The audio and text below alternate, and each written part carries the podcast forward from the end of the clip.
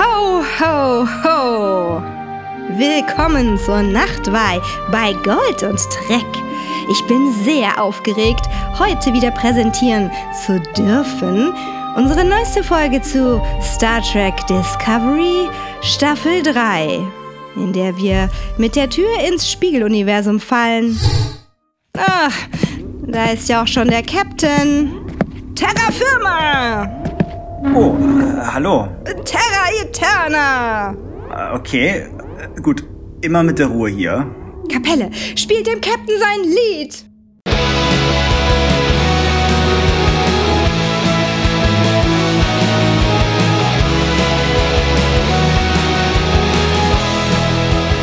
Sir, was habt ihr uns denn von euren Reisen in andere Universen mitgebracht? Captain etwa. Star Wars News, Marvel News, News, News, News, News, News. ich pick da mal so ein paar besonders interessante raus, sonst reden wir hier bis morgen. Ich hab nichts vor. genau, wir sitzen eh viel zu Hause und da kann man sich auch mal ein bisschen mit den News beschäftigen, mit den äh, angenehmeren News als denen, die in der echten Welt so äh, passieren. Hm. Besonders interessant finde ich zwei Mandalorian Spin-offs, die da heißen Ahsoka und Rangers of the New Republic. Achtung, Achtung, Verräterinformationen. Ahsoka ist dann halt Rosario Dawson als die Figur, die ursprünglich aus der Clone Wars Animationsserie kam und dann jetzt in Mandalorian zum ersten Mal in Live-Action aufgetaucht ist. Aha. Da freue ich mich sehr drauf. Und bei Rebels. Bei Rebels kam sie auch vor, genau. Auch Spoiler. Irk.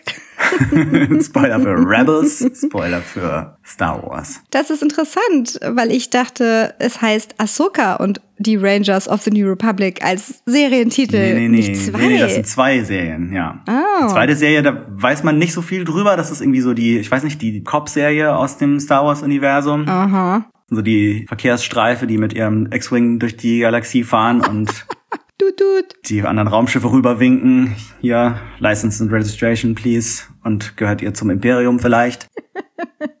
Könnte sein, dass Cara Dune eine Figur drin ist. Mhm.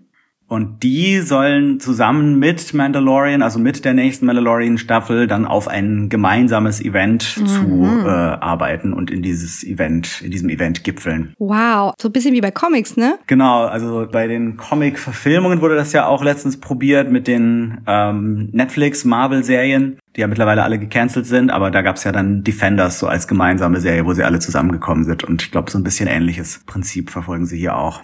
Good Times. Darauf ein Stück Lebkuchen. Und am Ende der letzten Mandalorian-Folge gab es dann eine Ankündigung, die ein weiteres Spin-off oder aber eine sehr andere dritte Staffel von The Mandalorian bedeuten könnte. Und ich dachte zuerst an letzteres, äh, wurde aber jetzt heute gerade eines Besseren belehrt, denn ähm, es wurde jetzt offiziell angekündigt, The Book of Boba Fett können wir dann im Dezember 2021 aufblättern. Hm, krass. Ich habe das Gefühl, ich lebe in Rollenspiel Star Wars. Es ist so Fanfiction Paradise, Fanservice Paradise und dann so. Ja, wir spielen diese drei Kampagnen auf dieser Star Wars Convention und am Ende, am Ende sind wir alle in diesem großen Ballsaal und da spielen wir ein großes Abenteuer und am Ende kommt noch Darth Vader und wow, alles super, so ungefähr. ist das Feeling. Ja, auf jeden Fall. Also das fühlt sich auf jeden Fall so an, dass da irgendwie alles zusammenkommt. Und in der Boba Fett-Serie kommt neben Boba Fett selber auch noch Fennec Shand vor, die ja in Mandalorian Staffel 2 dabei war. Und die hat wohl auch eine Rolle in der neuen Animationsserie The Bad Batch, die äh, auch noch nächstes Jahr kommen soll, 2021.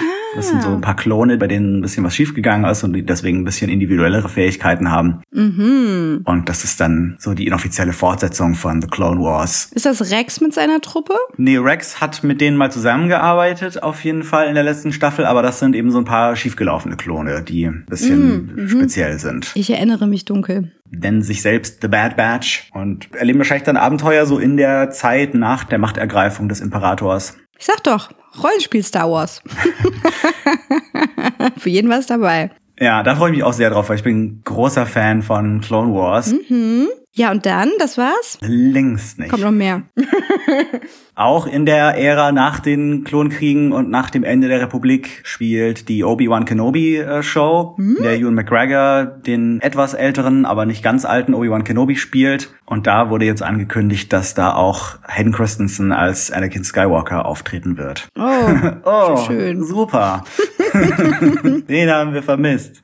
Ah, der kann ja nichts für. Ist natürlich eine Frage, wie der da reinspielen kann, weil zu der Zeit ist ja Anakin Darth Vader und Darth Vader sieht weder so aus wie Hayden Christensen, noch klingt er so. Hm, Das heißt, es wird möglicherweise entweder Flashbacks geben bestimmt. oder viele Szenen, wo Darth Vader seinen Helm abnimmt. Ich hätte jetzt eher gedacht, dass er in der Ahsoka-Serie vorkommt. Na, es würde nicht so viel Sinn machen, weil die spielt ja nach Darth Vaders Tod. Ja, aber in Flashbacks dachte ich. Möglich wäre es, aber würde auch nicht vom Alter her passen natürlich. Aber mit CGI-Verjüngerung können wir ja alles machen mittlerweile. Please don't. Man kann alles, aber muss vielleicht nicht alles damit machen. Sie sind zu weit gegangen. Das haben sie getan. Wir haben nicht gefragt, ob sie sollten. Das ist kein Mond. Das ist keine gute Überleitung. Äh, Es gibt auch einige neue Female Creators in der Star Wars Welt. Endlich, ja, es ist ja irgendwie alles sehr männerdominiert auf der Macherinnenseite.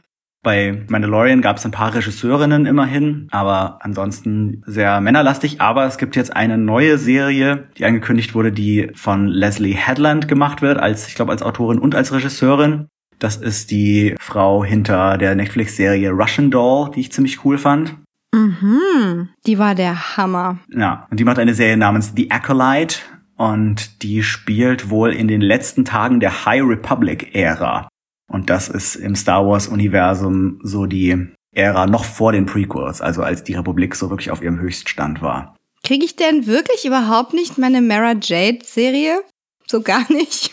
Ah, die kann immer noch in äh, Staffel 3 von Mandalorian oder bei Rangers of the New Republic oder Ahsoka auftauchen und dann ihr eigenes Spin-off kriegen. Na gut, ich warte geduldig. Aber vielleicht hat ja Patty Jenkins was für mich im Koffer. Vielleicht. Also Patty Jenkins ist die Regisseurin von den beiden Wonder Woman Filmen und von Monster. Und die macht einen Film namens Rogue Squadron. Anscheinend war ihr Vater Kampfjet-Pilot und sie wollte schon immer irgendwie einen Film über Kampfjet-Piloten machen und hat sich jetzt wohl überlegt, dass sie das direkt im Star Wars-Universum umsetzt. Und da geht's dann um den Rogue Squadron, also diese, diese Flotte von X-Wing-Piloten, die immer mal wieder vorkamen in den alten Filmen und das wird dann irgendwie so Top Gun im Star Wars-Universum oder so. Blau 1, Blau 1, abdrehen, abdrehen. Und das war natürlich noch nicht alles, aber wir können jetzt auch nicht auf alles eingehen. Es gibt noch die Cassian Andor Serie, die einfach nur Andor heißt, die so, so ein bisschen eine Rebels Fortsetzung wird, weil sie so zwischen Rebels und Rogue One spielt. Das wird auch gerade schon gedreht. Dann wird's eine R2D2, C3PO und vielleicht noch andere Droiden-Serie geben namens Droid Story. Oh, das ist was für unseren Haushaltsroboter. Der kann das dann gucken. Wer guckt das dann, genau. Dann wird's eine Anime-Anthologie-Serie namens Star Wars Visions geben, mit verschiedenen Anime-Style-Kurzfilmen von japanischen RegisseurInnen. wow. Und einen Star Wars-Kinofilm von Taika Waititi, der irgendwie so ein Logo hat, das nach Steinzeit aussieht. Der Steinzeit des Star Wars-Universums. Also ich bin ja Fan von diesen ganz simplen Ideen dahinter und vielleicht haben wir ja Glück und es wird was in der Richtung. Oder es wird was total abgedrehtes. Auf jeden Fall. Also als nächstes macht er ja erstmal noch den dritten Torfilm. Den vierten. Genau, der wird bestimmt auch ziemlich cool. Damit wären wir auch schon bei Marvel. Wow. Oh mein Gott, der Loki-Trailer. What? Ja, der hat ziemlich abgedreht. Der sieht auch wirklich aus wie ein Kinofilm. Also wenn Sie jetzt sagen würden, das ist der Trailer für den Loki-Kinofilm, würde ich ihn auch sofort abkaufen. Aber ich glaube, dadurch, dass es eine Serie wird, äh, können Sie da noch ein bisschen mehr so auf abgedrehte Seitenarme des Marvel-Universums erkunden. Ich habe sehr gerne eine Comicserie gelesen aus dem X-Men-Universum namens Exiles. Mhm. Und die wird heute in diesem Podcast auch noch mehrfach Erwähnung finden. Okay. Und das ist eigentlich das. Das ist eigentlich das, was Loki da zu machen scheint. Von daher viel Spaß. Universum-Hopping. Universum, Hopping, Fixing, Stuff. Cool. Ja, noch einen Trailer gab's für WandaVision. Das sieht auch sehr abgedreht aus. Da spielen sie sich irgendwie durch sämtliche Versionen der Sitcoms, irgendwie von I Love Lucy über irgendwie Full House und Friends bis hin zu wohin man da noch gehen kann, aber irgendwie verbunden mit psychedelischen Weirdness. Full House, huh? Mhm. I see what you did there. Und dann fand ich auch noch sehr cool den Trailer von What If, was so eine Animationsserie ist, die halt auf den Marvel What If Comics basiert, die dann so Prämissen haben wie What If Peggy Carter became Captain America. Awesome. Oder Captain Britain vielleicht dann eher. Captain Britain.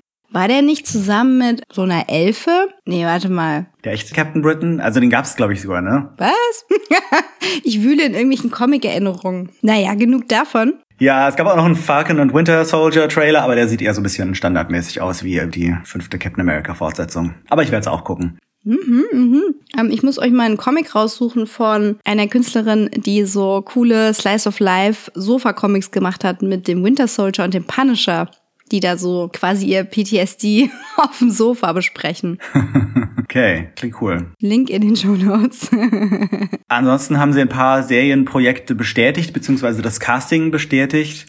2021 soll eine Miss Marvel-Serie kommen mit der ersten muslimischen Marvel-Heldin Kamala Khan, die gespielt wird von Iman Velani. About time. Da hat man auch schon ein paar Bilder draus gesehen. Yay! Da freue ich mich auch sehr drauf. Und Miss Marvel soll auch im nächsten Captain Marvel mitspielen. Es gibt einen nächsten Captain Marvel-Film? Ja, oh my das, äh, das auch noch.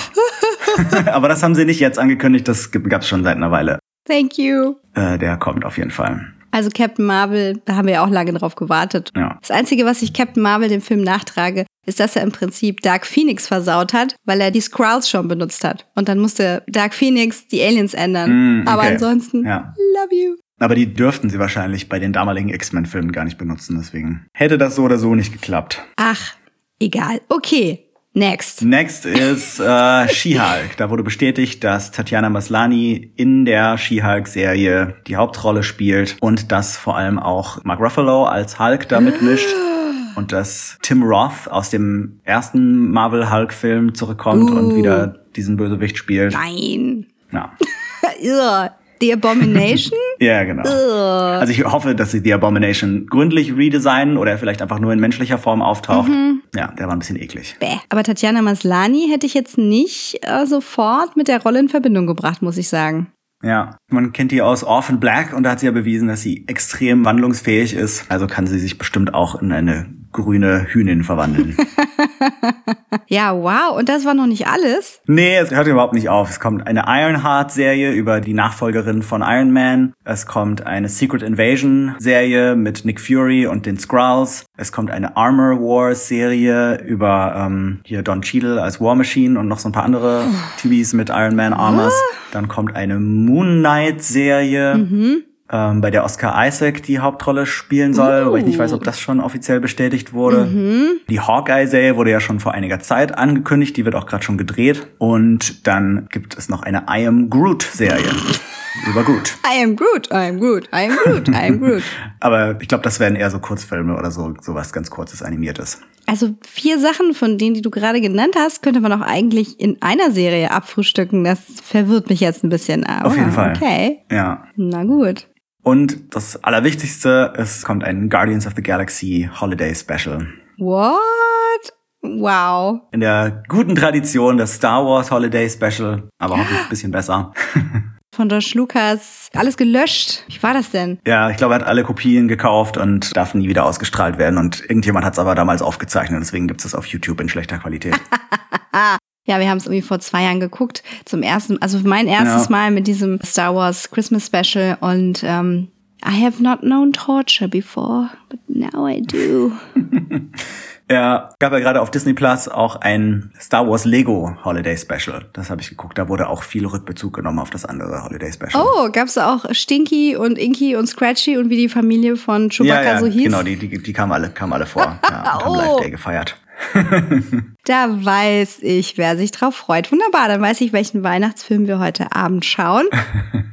Also zu all diesen Sachen habe ich natürlich meine spezielle Meinung, aber die finde ich gar nicht so wichtig. Ich freue mich, wenn ihr euch drauf freut und ich lasse mich sowieso immer gern positiv überraschen. Und kann es sein, dass dieser pandemiebedingte Trend zum Home Cinema gerade sehr Marvel reinspielt in ihre Phase X1000? Ja, ich glaube, dass hier die Pandemie einige Trends, die sich angebahnt haben, so irgendwie auf Warp Speed beschleunigt hat. Also das war auf jeden Fall bei den ganzen großen Studios so, dass sie gesagt haben, okay, langsam wollen wir gerne mehr und mehr unsere Sachen auf unseren eigenen Streamingdiensten veröffentlichen, weil da kriegen wir das ganze Geld und müssen nichts abgeben an irgendwelche Kinobetreiber oder andere Streamingdienste oder Fernsehsender oder sonst was. Und dadurch, dass jetzt gerade sowieso niemand ins Kino gehen kann, haben sie sich gedacht, okay, dann machen wir jetzt gleich alles, was wir je machen wollten und stecken das ganze Geld, was wir sonst in Kinoblockbuster stecken würden, in neue Serien für unsere Streaming-Plattformen. Das hat natürlich einige Konsequenzen, erzählerisch sowie visuell. Was mich jetzt nur wundert, ist, dass die Dreharbeiten so ohne weiteres angesetzt werden. Aber hey, you do what you do. Ja, ich kann mir vorstellen, dass viele von diesen Serien dann auch die Technologie von The Mandalorian nutzen werden, wo ja wirklich nur relativ wenige Leute dann halt vor diesen mhm. virtuellen LED-Screens zusammenkommen, vor animierten Hintergründen und da kann man sicher sehr viel besser auf Abstand und so Sachen achten, als jetzt, wenn man irgendwo in normalen Locations dreht. Ja, ich hoffe, wir kriegen nicht so Talking Head Shows. Und jetzt rüber zu dir. Ja, und jetzt rüber zu dir. Und hi, ich bin hier drüben. Ja, na, das waren also die News. Ich bin äh, jetzt auf dem neuesten Stand und sehr gespannt, was die kommenden zwei Jahre so bringen in der Richtung. Ja, und wenn ihr uns Kommentare schreibt, dann ähm, könnt ihr uns ja vielleicht sagen, auf was ihr euch am meisten freut, ob ihr euch überhaupt auf irgendwas von diesem Zeug freut oder ob ihr euch nur auf die neuen Star Trek-Serien freut. Das würden wir sehr gerne wissen. Und damit gehen wir, glaube ich, dann mal zu unseren Folgenbesprechungen über. Dieser Podcast ist nicht spoilerfrei, also solltet ihr die hier besprochenen Folgen und alles davor gesehen haben, bevor ihr weiterhört. So, zuerst kommt hier die Zusammenfassung unserer Reise nach Terra Firma. Terra Eterna! Holographische Projektion aktivieren. Maybe we'll find something that can help you. The needs of the many must outweigh the needs of the one. Will you really be able to let her go? When it comes down to it. Fight me! You want honor? It's out there. You knew this would happen to her? Our future is slot prison. Is this the cure? This is my chance, and I'm taking it. Everyone can see how weak you become. It doesn't have to be this way. No! Mother! We must leave behind all of that which destroys us. They will kill you. Uh, We have an empire to rule. I've seen who you can be, Michael.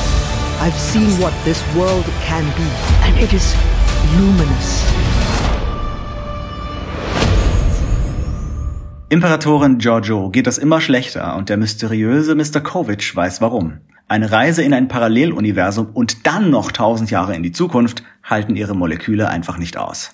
Es scheint aussichtslos für sie, aber der neue Discovery Computer bietet Hoffnung. Auf dem Planeten Danus 5 gibt es etwas, das sie retten könnte. Admiral Vance überzeugt Saru, diesen Rettungsversuch trotz der akuten Bedrohung durch die Emerald Chain zu riskieren und das Schiff bricht auf. Michael und Giorgio beamen auf den eisigen Planeten hinunter. Währenddessen versuchen Stamets und Adira mehr über das Signal vom Ursprungsort des großen Brennens im Verubin-Nebel herauszufinden und entschlüsseln schließlich eine über 100 Jahre alte Videobotschaft von einem verschollenen Kelpien-Schiff. Das Schiff war wohl dabei, dort eine Dilithium Nursery zu untersuchen. Book will sich nützlich machen und nutzt Emerald Chain Technologie, um die Systeme dieses Schiffs zu hacken und Daten zu sammeln. Auf Danus 5 finden Michael und Philippa mitten in der Schneelandschaft eine freistehende Tür und einen älteren Herrn mit Zeitung, Zigarre und Melone namens Carl, der allerlei kryptische Andeutungen über Philippas Schicksal macht. Wenn sie durch die Tür geht, könnte das ihre Rettung sein. Entschlossen schreitet Philippa durch die Tür und betritt den Hangar der ISS Discovery, wo sie mit dem Gruß Terra Firma, Terra Eterna von der Schlechterin von Sorna Prime, der Hexe von Vurna Minor, niemand geringerem als Captain Killy begrüßt wird. Die Kaiserin ist zu Hause in ihrem terranischen Imperium, wo der von ihr in Staffel 1, Folgen 10 bis 13, bereits durchlebte Kuh von ihrer Ziehtochter Michael und ihrer rechten Hand Lorca auf sie wartet.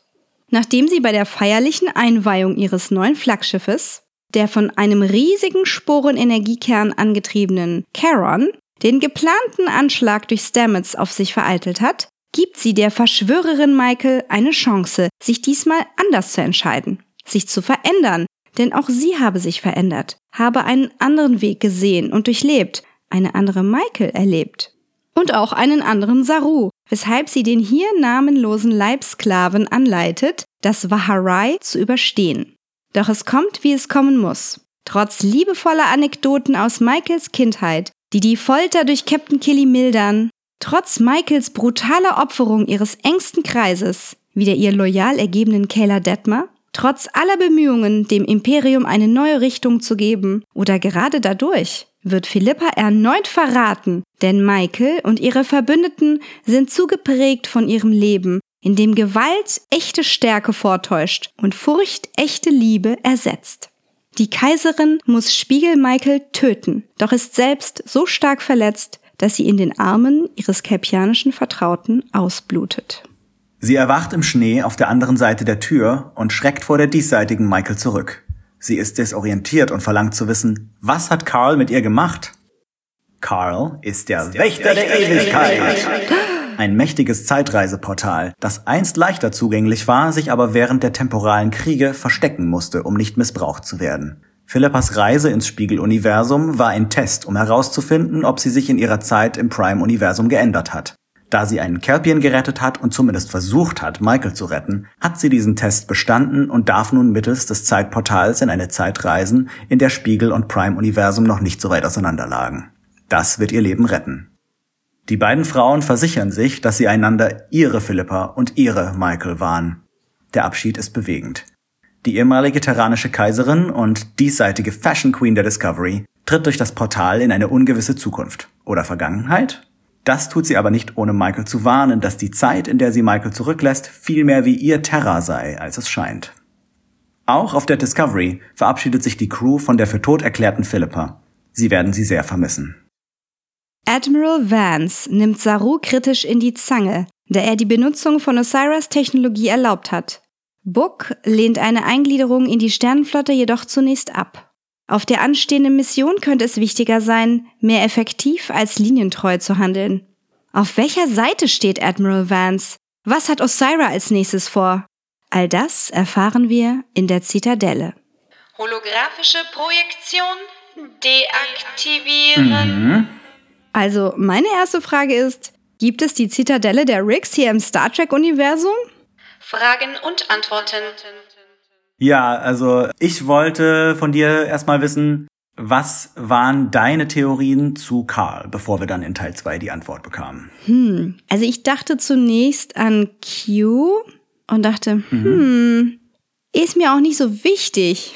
Ich dachte an den Typen aus dem Comic Exiles, weil der sieht nämlich so ähnlich aus. Auch so ein kleiner wie so ein englischer, wie, wie ein Doktor aus Doctor Who halt. Ja, die Ähnlichkeit ist mir auch aufgefallen. Ja, und äh, ich glaube, auf Twitter haben einige was vorgeschlagen. Ja, also wir haben auf Twitter die Frage gestellt, noch bevor der zweite Teil lief, was haltet ihr von Carl? Und da kamen einige Antworten. Da schrieb zum Beispiel Dunderklumpen, ich schwanke zwischen Q und Guardian of Forever. Mal schauen, ob wir da überhaupt eine Auflösung bekommen. Ich vermute eher nicht. Haben wir bekommen. Ähm, sie hat dann noch hinterher geschrieben, nachdem du sie auf den Future Guy gebracht hast, hat sie geschrieben, ah, ja. ich hatte kurz die Überlegung, ob uns da eventuell ein Zeitreisender aus den Zeitkriegen begegnet. Damit hat sie nicht ganz unrecht. Aber das habe ich dann schnell wieder verworfen. An den Future Guy habe ich gar nicht gedacht, weil ich Enterprise nicht mehr im Detail auf dem Schirm habe. Ja, ist nicht so schlimm. ich habe auch schon vergessen, dass ich den Future Guy vorgeschlagen hatte. ja, also mit den Zeitkriegen hatten wir, haben wir es ja zumindest hier schon ein Stück weit zu tun. Dann hat uns Tao Tao at Taotica geschrieben, äh, sie denkt, dass Karl ein Hüter des Zugangs zum Spiegeluniversum ist. Allerdings existiert man uh. nicht doppelt und schlüpft an die alte Stelle, wenn man schon existierte. Mhm. Vielleicht war es auch keine willkürliche Zeit und sie muss was richten. Aber ohne viel zu ändern, das Auswirkungen hat, muss wohl. Mhm. Ja, und äh, hier Onkel 8028 hat auf jeden Fall auch auf Doctor Who getippt und der Nerdizismus Podcast glaubte, dass es was mit dem weißen Kaninchen aus Alice in Wunderland zu tun hatte. Mhm. Wir haben doch keine Zeit. ja, der hat auch so mit seiner, mit seiner Taschenuhr rumgeschwungen. Da ist auf jeden Fall eine gewisse Parallele da. Into the rabbit hole. Ich hatte auf jeden Fall auch schon in Richtung Guardian of Forever getippt, aber da komme ich dann bei unseren Fun Facts und Referenzen nochmal dazu, weil da gab es ein paar Hinweise. Ich bin ja in TOS nicht so versiert. Ja. Hm, deswegen war der mir nicht mehr so präsent. Aber die Auflösung war super. Ich bin übrigens Soundclip. ja. In der deutschen Synchro haben sie das wohl vergeigt, weil im Original kommt dann tatsächlich einfach der Soundclip aus der Originalserie, wo der Guardian of Forever sich vorstellt. Und im Deutschen sagt das dann einfach nur. Was? Haben die nicht die Tonrechte gehabt oder was? Ja, müssen sie eigentlich. Ich glaube eher, dass, dass da vielleicht dann doch keine so Hardcore-Fans sitzen, die das erkannt haben, dass das nicht nur ein Hall-Effekt ist, sondern dass das wirklich der Original-Soundclip ist. Ich weiß es nicht. Ja, Ich weiß auch nicht. Ist auch nicht so wichtig. Vielleicht, vielleicht fixen sie es auch noch. Fixe den Post. Ja. Dann habe ich mich gefragt, was er, äh, worauf ja hier Taotika auch schon so ein bisschen angespielt hat. War Giorgio jetzt wirklich im Spiegeluniversum oder in einer Paralleluniversumsvariante des Spiegeluniversums oder war das eine reine Simulation, um diesen Test zu machen mit ihr? Da haben wir nicht wirklich eine Antwort drauf bekommen. Wobei dadurch, dass sie ja offensichtlich zumindest an der Gegenwart nichts geändert hat durch ihre Änderungen des Spiegeluniversums, würde ich tippen, dass es, dass es eine, eine Art Simulation war, die hauptsächlich sozusagen in ihrem Kopf stattgefunden hat. Meinst du? Und in ihrem Handgelenks-Ding. Äh. Ihr Fitbit hat ja mitgezählt. Das kam mir auch sehr vertraut vor. So ein, so ein Handgelenkding. Sie, haben sie das nicht auch bei Sliders gehabt? Also das wirkte so auch so sehr 90er und dadurch wunderschön. Ja. Und dann wollte ich dich noch fragen, äh, hättest du dir einen Auftritt von Lorca gewünscht in dieser Doppelfolge?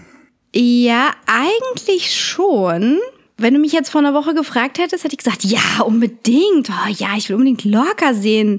Und Bleriode hatte auf Twitter auch gefragt gehabt. Aber äh, nachdem ich jetzt nochmal die Spiegelfolgen aus Staffel 1 gesehen habe, eher nicht. Der kann ruhig da bleiben, wo der Pfeffer wächst oder wo die Sporen ihn verbrannt haben, weil, boah, nee.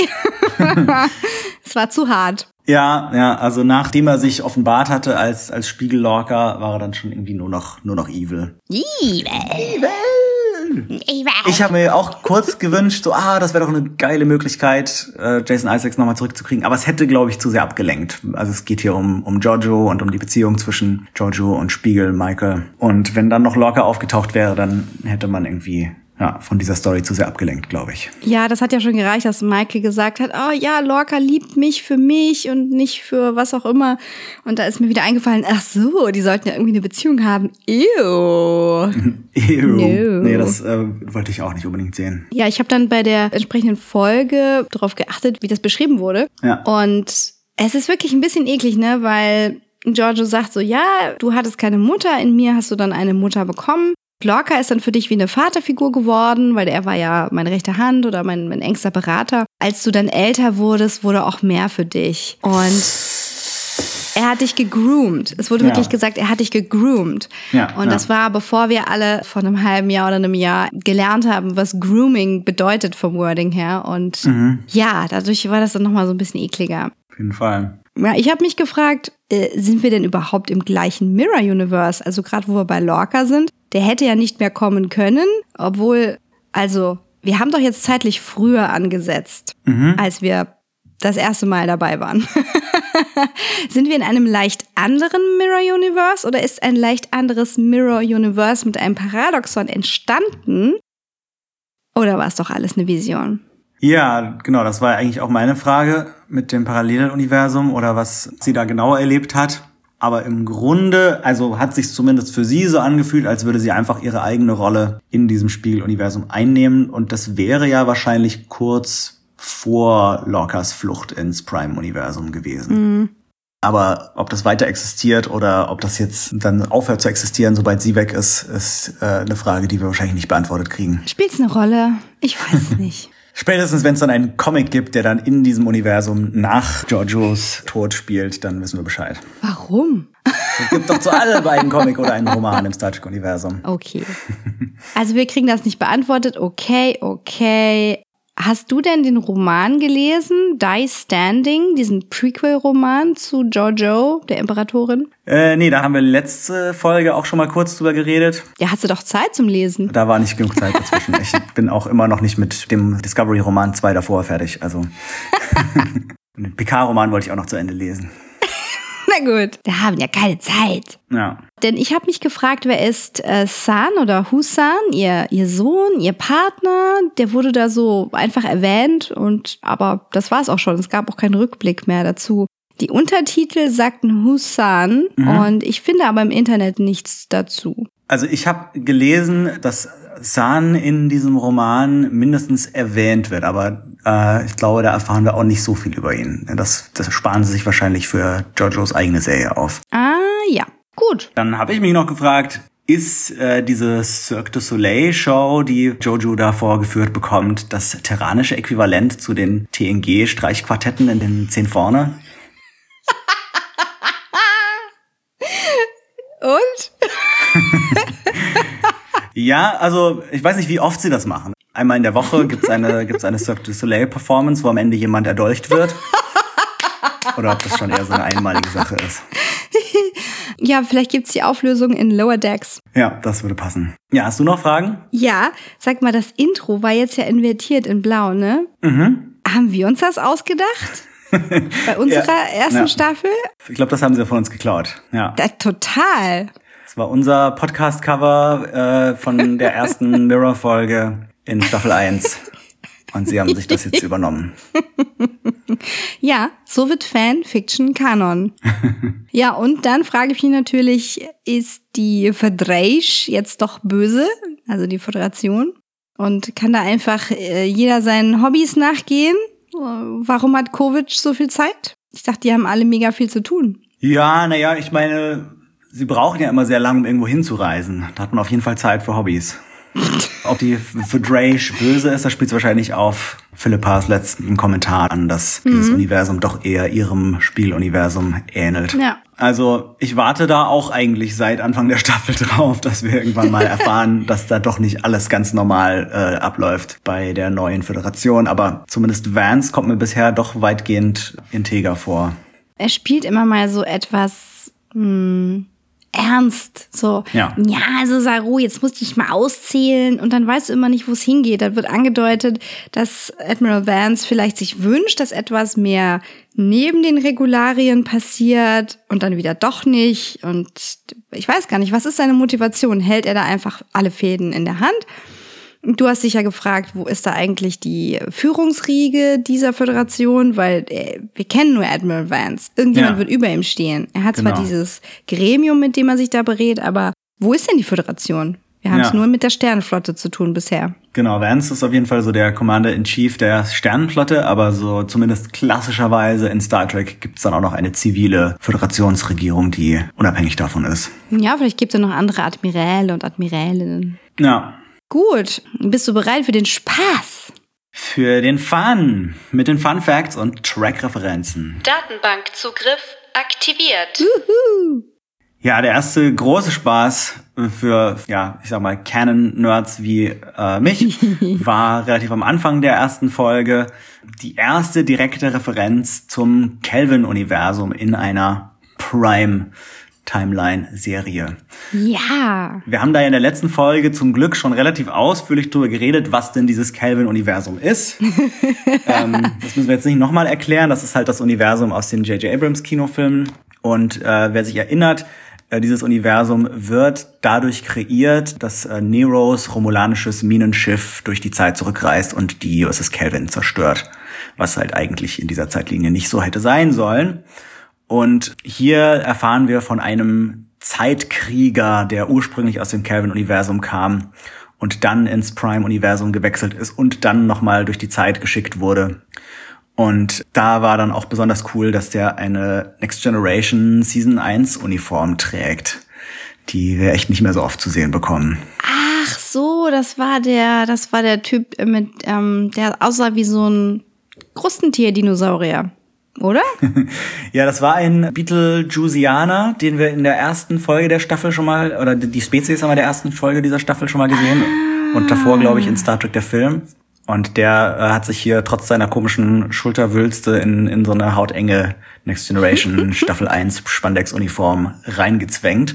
Hatte aber seltsamerweise an dieser Uniform ein Voyager-Abzeichen. Also so eins, was sie dann in den späteren Deep Space Nine Staffeln und bei Voyager hatten. Das äh, ist vielleicht ein Fehler in der Geschichtsschreibung und den, in den Datenbanken der neuen Föderation. Ich glaube eher, das wird gemacht, um die Fans so richtig zu verwirren. Das ist ein Zeitkrieger und damit ihr wisst, dass der gar nicht Kanon ist, kriegt er auch noch das falsche Abzeichen an und dann machen wir noch irgendwas rechts und links rum und nähen den Saum falsch um oder was auch immer. Ja. Oder vielleicht, vielleicht ist im Kelvin-Universum so, dass sie zwar irgendwie dann so in den 2370er Jahren diese ähm, Next Generation Uniform hatten, aber dann nicht irgendwie nach einem Jahr schon zu der anderen TNG-Uniform gewechselt haben und noch ein Jahr später zur Voyager-Uniform, sondern einfach jahrzehntelang diese Spandex-Uniform durchgezogen haben und dann irgendwann war da halt dann das Voyager-Abzeichen dran. Ja, oder, darüber haben wir ja schon in Lower Decks gesprochen, dass je nach Schiff du halt die neuen Uniformen bestellen kannst, wenn es in deinem Budget ist. Okay, also ja. Die Abzeichen sind wahrscheinlich nicht optional. Oder in diesem Universum gibt es keinen Picard, der eben dann nicht Rückenschmerzen bekommen hat durch die Uniform. Und Ja. ja, gut. Und wir sind zur Karen zurückgekehrt. Wow. Erstmals gesehen in Staffel 1, Folge 12. Ja, die haben wir aber echt nur ganz kurz hier gesehen. Einmal kurz durch die durch die Fenster beziehungsweise durch die Öffnung von der äh, vom Shuttle-Hangar der Discovery. Und dann haben wir uns aus Budgetgründen weiterhin auf der Discovery, auf der ISS Discovery aufgehalten. Ach so, ich dachte, als äh, Giorgio äh, Michael einholt, war sie schon auf der Karen, aber da war sie erst auf dem Weg hin, ne? ich glaube ja, ja. Hm, okay. Ja, spielt auch keine Rolle, war ein Korridor. Die sehen wahrscheinlich auch ungefähr gleich aus auf beiden Schiffen. Ja, wie schon gesagt, diese Folge referenziert ihre eigene erste Staffel, 10 bis 13, als die Discovery durch Lorcas Manipulation ins Spiegeluniversum versetzt wurde. Ich habe es, wie gesagt, nochmal geschaut und ich muss sagen, es ist viel, ja, es ist so zahm und viel weniger campy im Vergleich zu jetzt. Also der, die erste Begegnung mit dem Spiegeluniversum. Aber schon sehr brutal und düster. Lorca wirkt halt so, als kenne er sich dort nicht aus. Also da frage ich mich halt, ob in der zehnten Folge schon klar war, äh, dass er dann in der, äh, ich glaube Ende elfte oder Anfang zwölfte als äh, Spiegelbösi entlarvt wird. Weil er interagiert da so mit Tilly, von der er ja wissen müsste, dass sie dort als Captain Killy die Discovery kommandiert. Oder dieser Spiegel Lorca war halt so lange weg, dass er das nicht mitbekommen hat, dass die Spiegel Tilly avanciert ist zum Captain. Aber generell war das so, also vielleicht wussten es die AutorInnen, aber es wirkte nicht so, als ob er selbst das wusste. Ich dachte, ich hätte gehört, dass er das eigentlich schon von Anfang an wusste, aber versucht das, das nicht mitzuspielen. Aber vielleicht habe ich mich da auch falsch erinnert. Na gut, es war vielleicht einfach zu gut vorgetäuscht. Es- er kann das so gut vortäuschen, dass er völlig ahnungslos wirkt. Was kann er wohl noch vortäuschen? Tja. Dann äh, haben wir hier ein Wiedersehen, also Lorca sehen wir nicht wieder, aber wir haben ein Wiedersehen mit Commander Landry und Lieutenant Commander Ariam in der Non-Cyborg-Edition. Letztere hätte ich fast nicht erkannt, aber sie wird dann tatsächlich in der zweiten Folge auch mal als Ariam angesprochen. Das ist die Schauspielerin Hannah Cheeseman, die Ariam in der zweiten Staffel gespielt hat. Nicht zu verwechseln mit äh, der Schauspielerin, die jetzt Lieutenant Nielsen spielt, die in der ersten Staffel Ariam gespielt hat. Und die im Spiegeluniversum plötzlich braune Haare hat. Ja. Ja, damit wir sie nicht durcheinander bringen, damit Nils und Ariam im gleichen Frame sein können. Ich habe sie sofort erkannt. Ja. Die sind so, die sind sich so ähnlich tatsächlich, aber ich glaube, Hannah Cheeseman ist ein, ein bisschen größer, Ja, glaube ich sein. sogar noch. Und Rekha Sharma als Commander Landry darf zum dritten Mal sterben. Oh boy. Die hat, äh, kommt immer wieder und jedes Mal denke ich, oh cool, Rekha Sharma ist wieder dabei, die kenne ich ja auch aus Battlestar Galactica. Und ähm, dann ist sie kurz danach tot. Mal von einem äh, Pantoffeltierchen zerfleischt, mal wird sie erschossen und erdolcht und weiß nicht was. Wie wird sie wohl in Staffel 4 zugrunde gehen? Ja. Dann äh, kommt hier im Spiegeluniversum ein äh, Gerät vor in Giorgios Quartier. Das ist so ein kleiner Monitor, auf dem sie Michael beobachtet. Und Killy kommentiert auch, dass sie Michael mit einem Knopfdruck töten könnte. Und genauso ein Monitor, der auch sehr ähnlich aussah, hatte Captain Kirk im Spiegeluniversum in der Mirror Mirror Folge der Originalserie. Und das ist das sogenannte Tantalus Device. Und das war so seine Geheimwaffe, Mhm. mit der er sich alle seine Feinde vom Leib halten konnte, weil er einfach nur irgendwie die jeweilige Kamera anwählen musste auf dem Schiff, wo die Person gerade ist und irgendwelche ähm, Pläne gegen ihn schmiedet. Dann hat er auf den Knopf gedrückt und dann war die Person tot. Ach so, ich dachte, Killy meint ihr, irgendwie ihr Handgelenk-Ding sie, weil nämlich in der ersten Staffel hatte sie ja an ihrem Handgelenk-Ding sie auch so ein, was war das denn? Also die stand da mit ihren Lords, nannten die Ja. sich, ja, ihre Lieutenants und Michael hat ihr das erzählt mit dem Spiegeluniversum und dann drückte sie auf ihr Handgelenk-Ding sie und da kam so ein kleines Gerät raus, was äh, so weggewirbelt ist, wie so ein schlimmer Fidget Spinner mit Säbeln und hat halt diese, diese Lords getötet, bis auf einen. Hier, das Und ich dachte, sowas meint die Killy. ist vielleicht das Tantalus Device für unterwegs. Pu- okay. Screamers, Tantalus Edition. Ja. Dann äh, haben wir noch einen Planeten hier kennengelernt oder wiedergesehen, den wir aus ganz vielen Serien kennen, nämlich Risa. Der kam zum ersten Mal in Next Generation vor, kam in Deep Space Nine vor, kam in Enterprise vor und zuletzt gab's Little Riser in Lower Decks. Und das ist ja Urlaubsplanet. Genau, im Prime-Universum macht man da Urlaub und Entspannung und ich frage mich, ob da im, im Spiegel-Universum dann da gefoltert und, und weiß nicht was wird. Oh nein. Also ich habe gelesen, dass Ricer im Spiegeluniversum so einen Ring um sich herum hat im Spiegeluniversum, aber in Prime nicht. Vielleicht wurde da ein Mond oder ähnliches zerstört, der dann diesen Ring gebildet hat. Ja, das ist möglich. Ja, das wäre auf jeden Fall eine Erklärung. Tja, und dann kommen wir zum Höhepunkt der Fan, Fan, Fan, Fan Referenzen. Ja, das ist natürlich die wichtigste Referenz dieser Doppelfolge, der Wächter der Ewigkeit, der Guardian of Forever, der aus, nach Meinung sehr vieler Fans, besten Star Trek Folge City on the Edge of Forever aus TOS stammt. Und das ist, ja, das ist halt dieses Steinportal, das damals McCoy, Spock und Kirk zurück in die 30er Jahre schickt. Und auch in der Animationsserie damals in den 70ern gab es eine Folge Yesteryear. Das ist so, ja, könnte man sagen, die einzig gute Folge der, oder die einzige richtig gute Folge der Animationsserie. Die kann man sich auf jeden Fall mal angucken, wo Spock durch den Guardian of Forever reist und da den jungen Spock äh, trifft. Und äh, den haben sie jetzt hier wiedergebracht und tatsächlich gab es in der ersten Folge da eben schon einen Hinweis, der mich dahin gelenkt hat, nämlich zeigt ja Carl, Michael und Giorgio so eine Zeitung, den Star Dispatch, wo halt steht, dass Giorgio sterben wird. Und genau diese Zeitung kam auch vor in City on the Edge of Forever und da wurde damals gezeigt, dass Edith Keeler sterben wird und deswegen musste Kirk dann eine sehr schwere Entscheidung treffen und das war genau diese Star Dispatch Zeitung. Die haben sie allerdings sich nicht ausgedacht, auch wenn es sehr, sehr Star Trekig klingt. Ähm, Diese fiktive Zeitung wurde in den 1960er Jahren ganz, in ganz vielen Fernsehserien verwendet. Das war einfach so ein Platzhalterding, Ah. damit man keine echte Zeitung benutzen muss. So wie 555 ist meine Ja, Nummer. genau. Aber Aber in dieser Zeitung versteckt sich auch noch ganz viel anderes. Äh, wenn man ganz genau hinschaut und irgendwie ein bisschen Freeze-Frames macht, da finden wir dann Referenzen zur T-Con Supernova aus Next Generation The Last Outpost, äh, dem Verschwinden der USS Genolan aus Next Generation Relics, der 21st Street Mission, wo Edith Keeler arbeitet in City on the Edge of Forever.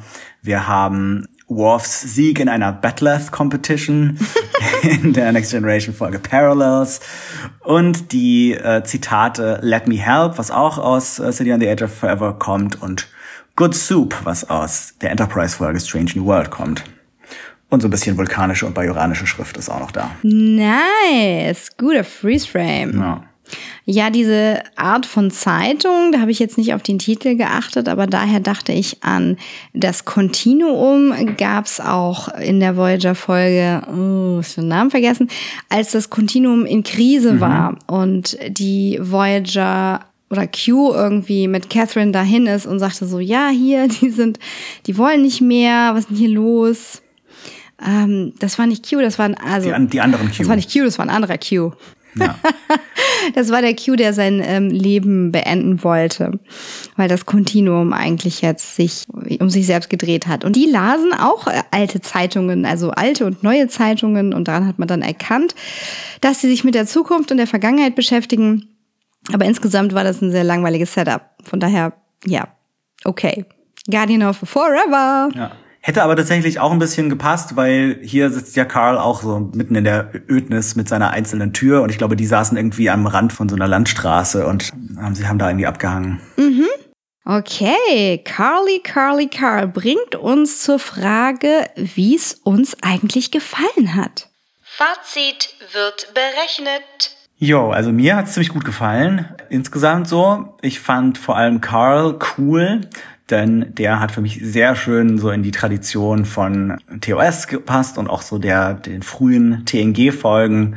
Also natürlich hat er an Q mhm. erinnert, hat aber auch an diese allmächtigen Entitäten, die immer wieder bei TOS vorkamen, erinnert wie die Metrons oder Trelane. Und mhm. das ist so eine Sache, die wir im Star Trek-Universum lange aus den Augen verloren haben. So diese übermächtigen Wesen, die einfach so ein bisschen schrullig rüberkommen und ähm, einfach so sehr exzentrisch wirken auf uns normale Sterbliche.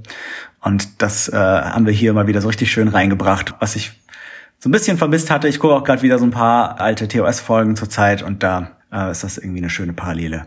Und es bringt natürlich so, eine, so ein bisschen auch von der, von dem Humor und dem Stil von Doctor Who in, in Star Trek Universum, was ich auch ganz erfrischend fand.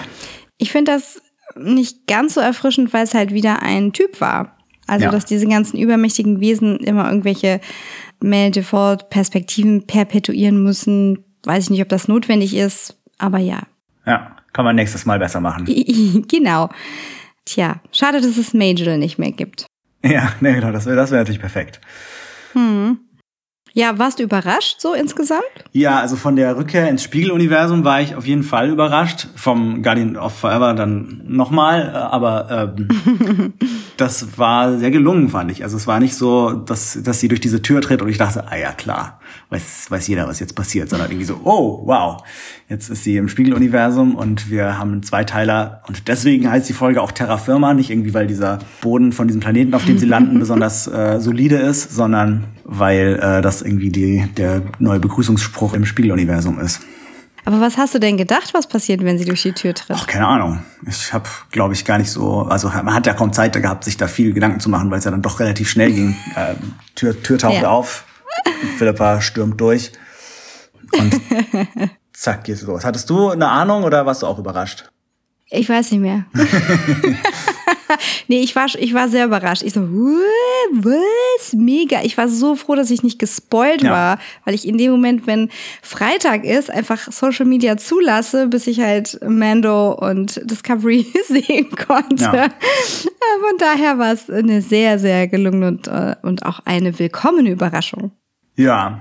Und so die, die Rückkehr ins Spiegeluniversum, die fand ich eigentlich cool. Also ich finde ja immer, dass das Spiegeluniversum, das terranische Imperium macht nicht so richtig viel Sinn, wenn man mal so ein bisschen drüber nachdenkt. Also das ganze Konzept, dass es dort exakt die gleichen Personen gibt und die gleichen Schiffe, die auch gleich heißen und gleich aussehen, aber die Gesellschaftsform mhm. so komplett anders ist und die sich die ganze Zeit gegenseitig umbringen das, also wenn man ein bisschen drüber nachdenkt, macht das nicht so viel Sinn. Und deswegen habe ich dann auch immer mal wieder den Gedanken gehabt, ob es überhaupt Sinn macht, nach der Originalfolge Mirror Mirror nochmal in dieses Universum zurückzukehren, weil damals hat es halt so als irgendwie einmalig benutzte Metapher so ganz gut funktioniert, aber dann, dann mhm. dieses Universum weiter auszubauen, ist ist so ein bisschen fragwürdig, aber ich muss auch sagen, es macht dann doch oft verdammt viel Spaß, einfach weil weil auch die SchauspielerInnen so viel Freude daran haben, ihre Figuren so ganz anders mhm. mal äh, anzulegen und irgendwie so das mhm. Zerrbild ihrer eigentlichen Figuren zu spielen.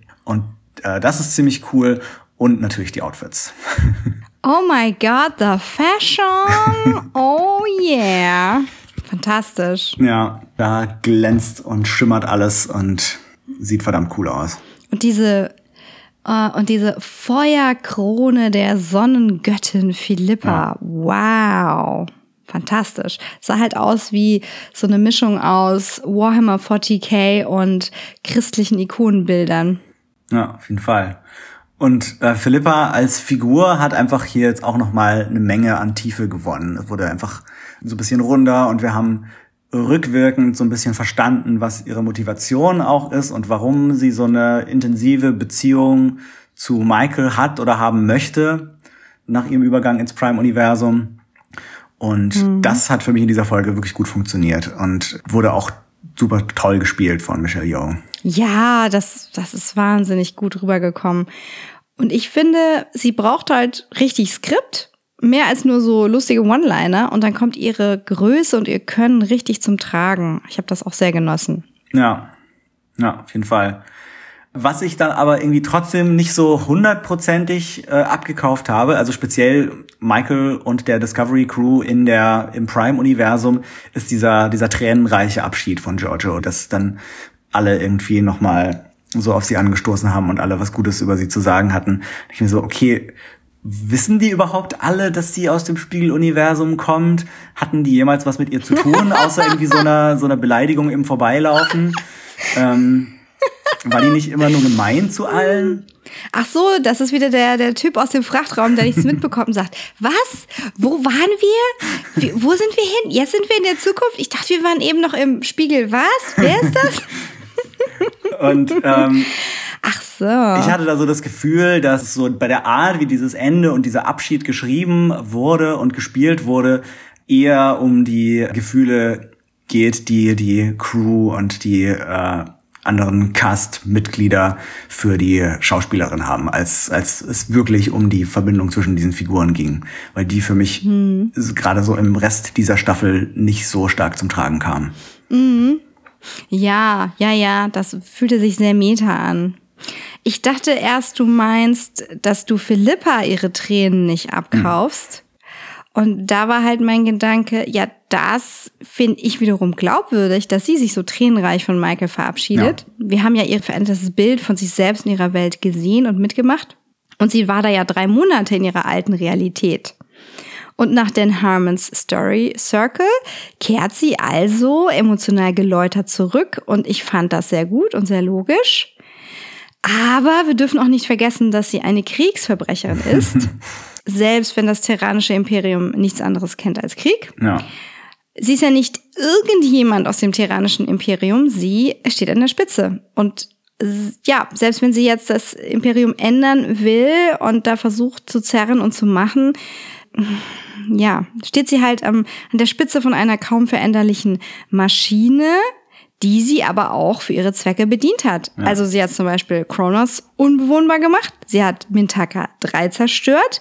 Das ist dieser, ja, man könnte sagen, proto-vulkanische Planet, wo quasi eine primitive vulkanische Spezies lebt. Ja, aus Next Generation. Genau. Dann hat sie die Talosianer innen bombardiert. Sie hat die Betasoid innen unterworfen und sicher noch eine Menge andere Völker, ähm, Gewalttaten angetan und nun ja, das, äh, ich mag das auch nicht, wenn irgendwelche Fans sagen, äh, oder hier wie ähm, Florian Oschienik immer schreibt, äh, Space Hitler. Das, das stört mich natürlich. Ich will das auch nicht haben in meinem Kanon. Aber du kannst halt nicht sagen, ja, sie ist diese coole Badass-Tante und auf der anderen Seite ist sie diese Kriegsverbrecherin, die Planeten zerstört hat. Ja. Das, uh, als sie, als sie im Prime-Universum ankam, war ja das erste, was sie dort fast gemacht hat, ja dann auch da noch Kronos zu zerstören und da nochmal einen Völkermord yep. hinten dran zu hängen. Genau. Das erste, was sie zu Michael gesagt hat, war, was hast du mir angetan? okay, willkommen bei deiner zweiten Chance. Ja, und so ein bisschen, also auch wenn ich wirklich großer Fan von Michelle Yeoh bin, habe ich mich gefragt, warum man sie eigentlich überhaupt in die dritte Staffel und die ferne Zukunft mitgenommen hat, wenn man sie dann so schnell wieder loswerden muss. Also irgendwie so, okay, wir nehmen sie jetzt mit. War, glaube ich, extra sogar nochmal so eine Komplikation, dass sie dann auch wirklich mitkommt am Ende der mhm. zweiten Staffel. Und dann war sie jetzt irgendwie ein paar Folgen lang dabei, hat ein bisschen ab und zu mal sich ein bisschen gekloppt mit, mit Leuten der Zukunft und dann schwupps geht's wieder zurück. Mhm. Ähm, das wirkt für mich so, als hätten sie sich da am Ende der zweiten Staffel, als sie sie mit in die Zukunftscrew aufgenommen haben, sich noch nicht so ganz überlegt gehabt, äh, was sie dann mit ihr weitermachen wollen. Und jetzt dann gesagt, ah, okay, sie mhm. kriegt jetzt ihre eigene Serie und dafür müssen wir sie jetzt schnell wieder zurück in die Vergangenheit schicken. Ja, ich glaube auch, da war mal was anderes geplant oder die Produktion wusste nicht, wie lange es noch dauert bis Section 31 und nie Mensch wollte, ja, auch wir nicht, auf sie verzichten. Also ich hätte sie auch mitgenommen, keine Frage. Ja. Ich war auch insgesamt sehr beeindruckt von Spiegel Michael. Also diese Intensität und auch oh wow, es war so wow. Ja, alle waren so grenzwertig aggressiv und intensiv, aber gut. Ja. Es war wirklich so zusammen mit der Fashion und dem Bühnenbild einfach wow. Ja. Mir sehr gut gefallen. Ja, also Sonico Walton Green hat schon ziemlich dick aufgetragen, aber ich fand's auch geil. Also es hat irgendwie geflasht. Das war also geil. Wirklich so jeden Muskel ihres Gesichtes bewegt Ja. und gebebt und das Ganze mit dem blauen Lippenstift unterstrichen. Das war fantastisch. Ich hab's gefeiert. Ja. Ja, insgesamt, wir sind jetzt in Staffel 3 angekommen und müssen uns nicht mehr beweisen. Die Discovery kann sich auf sich selbst beziehen und sich selbst kommentieren, also den eigenen Kanon. Das ist für mich jetzt der Punkt, wo es wirklich interessant wird. Daher macht das auch so viel Spaß, wenn wir so einen Ausflug nach Terra Firma machen. Ich muss aber sagen, dass mir beim Browsen der ersten Staffel aufgefallen ist, dass zum Beispiel Stamets mehr zu tun hatte, dass Kalber mehr zu tun hatte und dass es insgesamt etwas wissenschaftlicher zuging. Ich meine auch, es gab mehr Rätsel zu lösen, zumindest in Verbindung mit den Spuren. Das vermisse ich etwas, da hätte ich gern wieder mehr von. Ja, also klar, manche von den, von den, ich sag mal, Nebenhauptfiguren müssen in dieser Staffel ein Stück zurücktreten, weil einfach so die, die kleineren Nebenfiguren aus der Brückencrew und so weiter jetzt äh, eine größere Rolle kriegen und wir dann noch Adira dazu bekommen haben.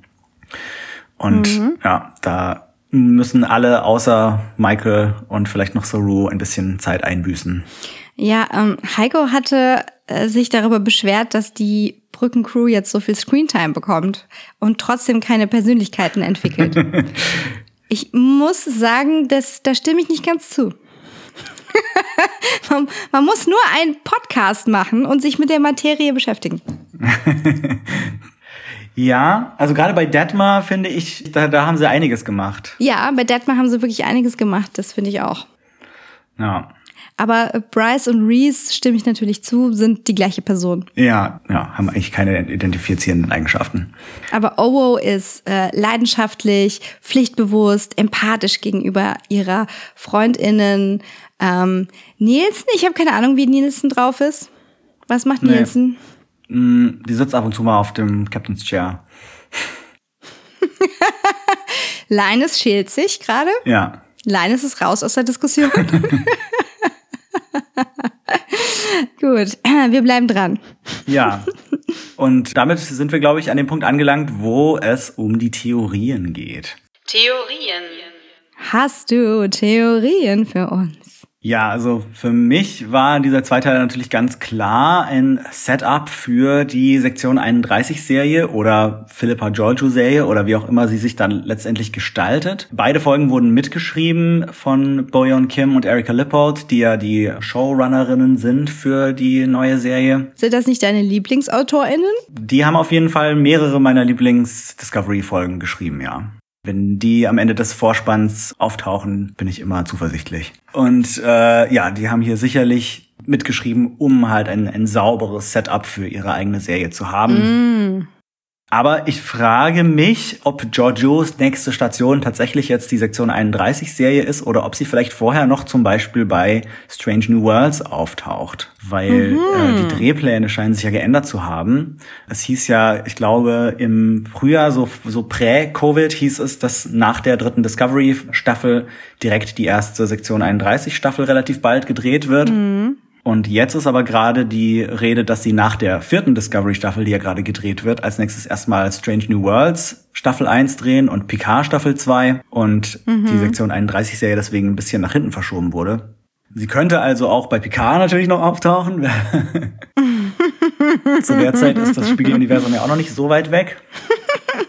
Klar. Und in dem Zusammenhang habe ich auch noch überlegt, ob es auch noch andere Zielzeitfenster für Jojo gäbe. Dass sie nicht einfach auch ins 23. Jahrhundert zurückkehrt und dann da irgendwie mit Tyler zusammen die Sektion 31 leitet, sondern dass sie vielleicht zum Beispiel in die Föderationsgründungszeit zurückreist, wo halt auch Sektion 31 gerade irgendwie dabei ist, sich da in die Föderation zu integrieren. Und da könnte man dann Präsident Archer auftauchen lassen. Oh yay. Vielleicht kann sie ihm etwas die Stirn bieten und ihm seinen, seinen schmutzigen Mund verbieten. Warum hat er einen schmutzigen Mund? Weil er immer so dumme Dinge sagt? Er ist so frech immer, so ungezogen. Ein Stoffel. Okay. Hättest du einen, einen Wunschziel für Ihren Trip durch den Guardian of Forever? Hm, Lower Decks. Ja, was sind denn so deine Theorien? Also wenn ich jetzt mal an das Spiegeluniversum denke, dann denke ich, dass die KelpianerInnen nun maßgeblich daran beteiligt sein sollen, dass sich da in den nächsten 100 bis 150 Jahren das Terranische Imperium stürzen lassen wird, wenn das denn so der Continuity entspricht, wie wir es aus DS9 kennen. Ich bin natürlich auch gespannt, wie es mit Section 31 weitergehen kann. Ash Tyler wird ja wohl dabei sein, wenn auch das noch Continuity ist. ähm, ja, ich habe mir gedacht, hey, warum nicht genauso mischen wie in Exiles? Also aus jeder Zeit, aus jeder Multiverse-Welt einfach eine Figur, auf die wir Bock haben. Hm. Vielleicht jemand aus Picard, sie zurückgereist ist in der Zeit. Ich wünsche mir einfach so eine richtig tolle multidimensionale All-Star-Crew. Eine Person vom Remus. Natürlich. Dann vielleicht auch noch äh, Shinson. Jayla natürlich. Das kann aber auch gerne alles bei Picard passieren, solange ich von weiteren Sungschen Abarten verschont bleibe. Ich glaube, das ist meine Haupttheorie zu Section 31, dass Philippa für ihre Gräueltaten vor ein Kriegsgericht gestellt werden muss. Und zwar von niemand Geringerem als John Delancey als Q.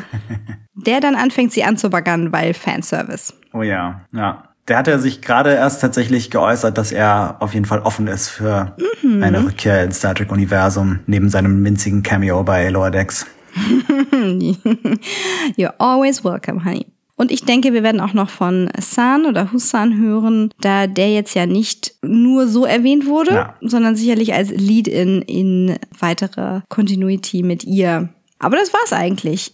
Ich meine, meine Theorien dazu, wie es halt jetzt im Verubin-Nebel weitergeht oder wie jetzt der Konflikt mit Osira weitergeht, die habe ich ja schon in unserer vorherigen Folge aufgelistet und ich bin jetzt einfach gespannt und ich bin auch überrascht, dass es an Weihnachten direkt weitergeht und wir keine Pause bis nach Neujahr haben.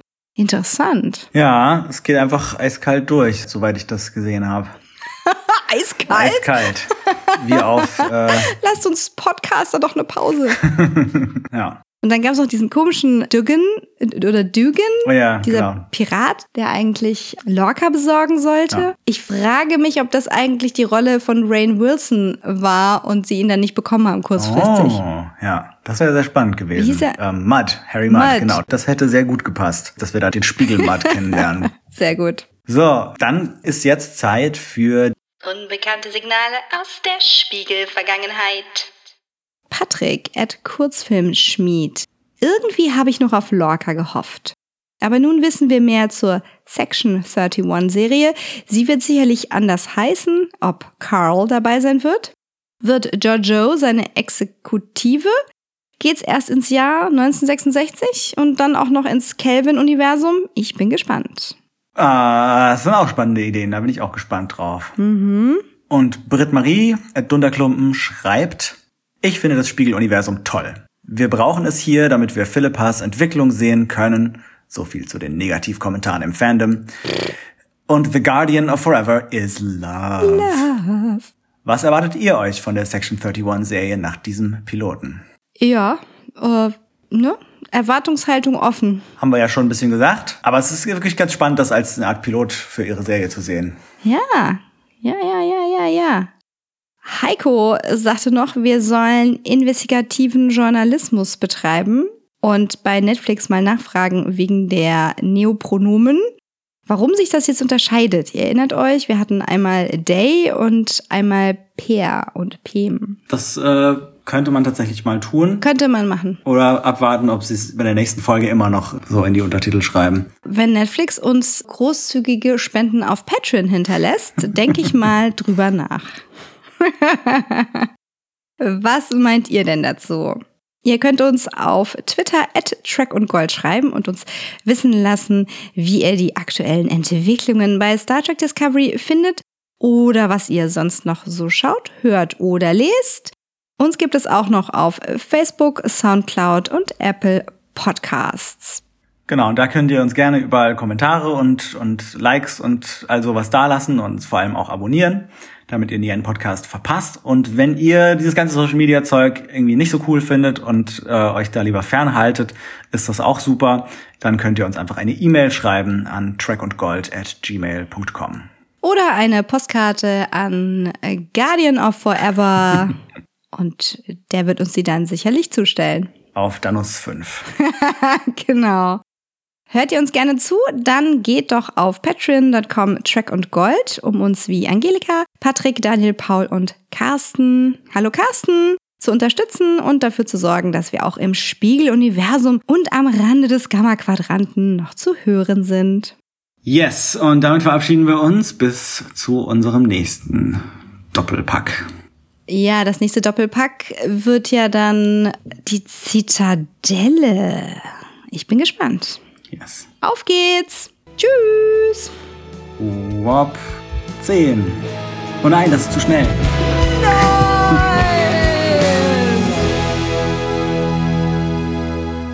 Jetzt bin ich ein, ein Reptilienfisch. Jo. Wo sind meine Heimchen?